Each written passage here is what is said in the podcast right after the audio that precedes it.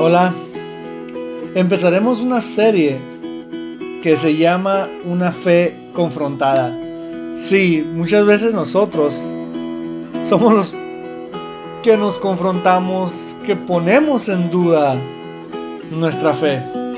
En Hebreos 11 encontramos una lista de testimonios que marcaron y destacaron la fe de algunos siervos de Dios. Y tenemos distribuidos en los diversos libros de la Biblia. El apóstol Pablo nos dice, ¿y qué más digo? Porque el tiempo me faltaría contando de Gedeón, de Barak, de Sansón, de Jefté, de David, así como de Samuel y de los profetas, que por fe conquistaron reinos, hicieron justicia, alcanzaron promesas, taparon bocas de leones, apagaron fuegos impetuosos, evitaron filo de espada, sacaron fuerzas de debilidad, se hicieron fuertes en batalla, pusieron en fuga ejércitos extranjeros. Testificar del amor que representa el sacrificio de Jesucristo y formar parte de esos bienaventurados que no vieron pero creyeron, nos permite a nosotros tener una fe marcada para seguir expandiendo el Evangelio.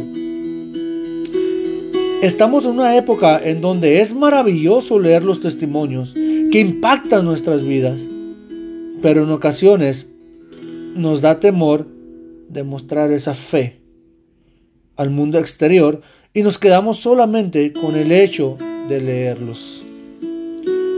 Debemos confesar y demostrar nuestra fe con acciones en este mundo que atraviesa dificultades y valles de huesos secos.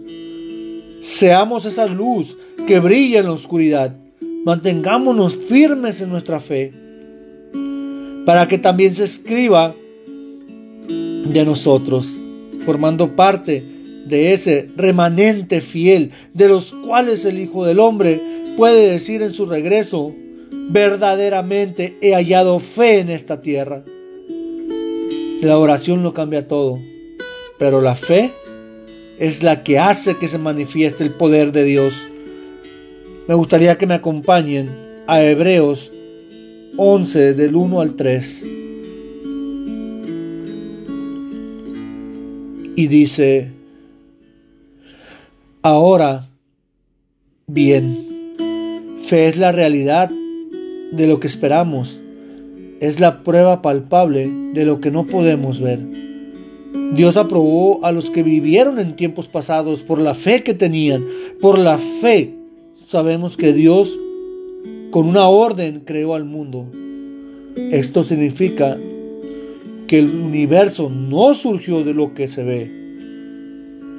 Me gustaría que también me acompañaran a 2 de Corintios 5 del 16 al 18 y dice, por eso, desde este momento, no vemos a los demás como lo hace todo el mundo. Es cierto que en el pasado veíamos a Cristo de esa manera, pero ahora no lo vemos como un hombre cualquiera. Si alguien está unido a Cristo, hay una nueva creación. Lo viejo ha desaparecido y todo queda renovado. Todo lo nuevo viene de Dios, quien nos ha reconciliado con Él a través de Cristo y nos ha dado el trabajo de reconciliar a toda la gente con Él. También me gustaría que me acompañen a Efesios 4 del 22 al 25, que dice, se les enseñó a dejar atrás la forma de vida que llevaban antes. Ese viejo ser va de mal en peor por los deseos engañosos aprendieron a renovar su forma de pensar por medio del Espíritu y a revestirse del nuevo ser que Dios creó a su imagen para que practique la justicia y la santidad para saber la verdad. Así que dejen las mentiras y díganse siempre la verdad uno a otros, porque todos formamos parte del mismo cuerpo. Dios me los bendiga.